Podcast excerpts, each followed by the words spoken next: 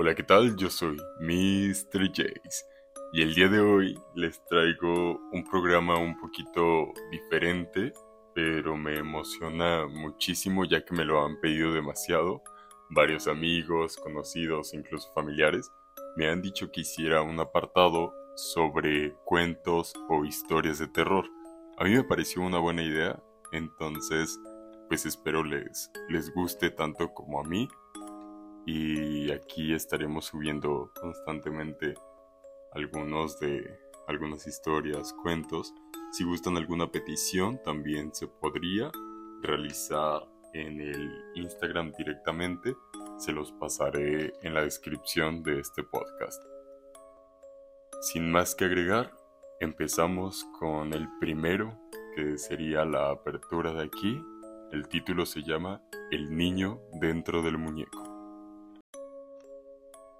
Una señora de nombre Marcela Aguayo, quien vivía en Guadalajara, Jalisco, y una experimentada mujer a cuidar niños, se mantuvo por mucho tiempo trabajando en una guardería del gobierno, pero su madre enfermó gravemente y se dedicó a cuidarle completamente, por lo que se retiró de su empleo.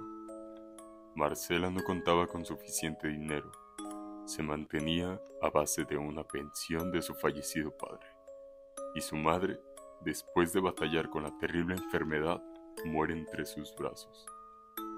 Luego del sepelio de su madre, solo le quedaron deudas pendientes por cumplir, y desesperada decidió salir a la calle en busca de trabajo. Así pasaron muchos meses, y no lograba emplearse en ninguna parte, hasta que encontró un anuncio en la prensa donde requerían una cuidadora para niños. Era un lugar de prestigio y ante su necesidad no lo pensó dos veces. Acude a la vivienda para la entrevista, a lo que observa que habían muchas aspirantes y salían asustadas, mientras que otras estaban indignadas por haber perdido su tiempo en ese lugar. Otras salían con cara de pánico.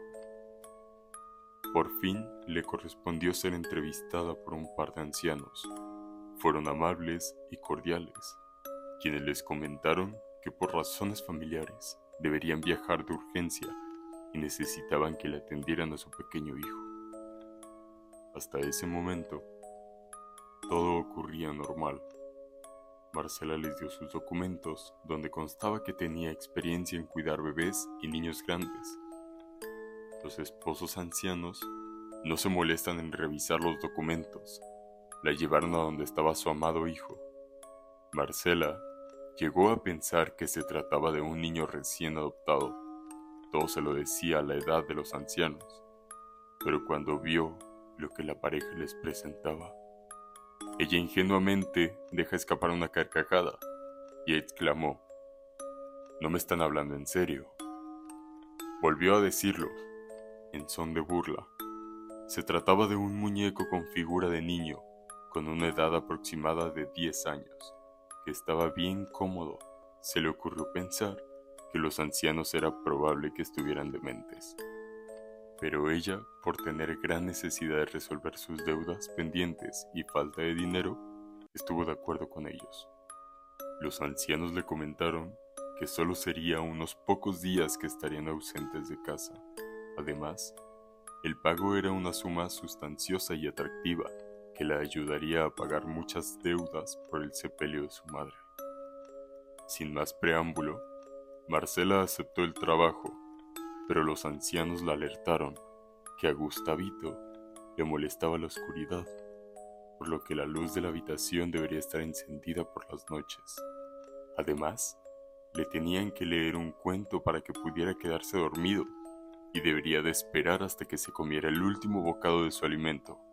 Si algunas de estas recomendaciones faltaban, el niño se encoleriza y sacaba a flor su mal carácter.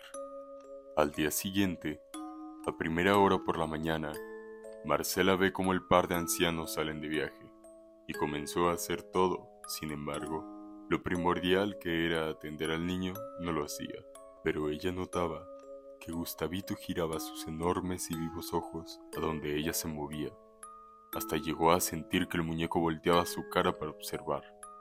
Lo miraba con el rabillo del ojo El muñeco dejaba ver que estaba vivo. Desde ese momento comenzó su angustia. Agarró el muñeco y lo guardó en su habitación del segundo piso para hacer algunas actividades en la sala de la casa. Luego de varias horas por la noche, comenzó a sentir que muchas cosas se movían y algo de ruido justo en la habitación del niño. Marcela, aún con nervios, se imaginó que quizás alguien había entrado a la casa y llamó a la policía. Estos cuando llegaron y revisaron no encontraron nada. Todo estaba en absoluta tranquilidad. Se retiraron y le recomendaron que no hiciera llamadas innecesarias porque estaban muy ocupados. Entre el cansancio y la angustia, se quedó profundamente dormida, pero bien temprano por la mañana del día siguiente, se encontró con todos los utensilios y comida de la cocina que estaban arrojados al piso.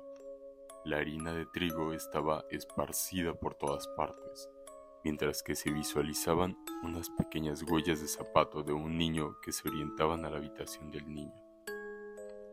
Se dirigió a la habitación de Gustavito, que estaba cerrada, y encontró al muñeco bañado en harina, y lo acompañaba una mirada y sonrisa perversa. Sin esperar, abandonó el trabajo.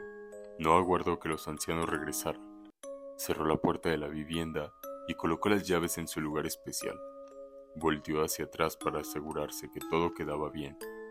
Para su asombro, el muñeco estaba parado en la ventana con su mano que decía adiós. Mas nunca regresó a ese lugar.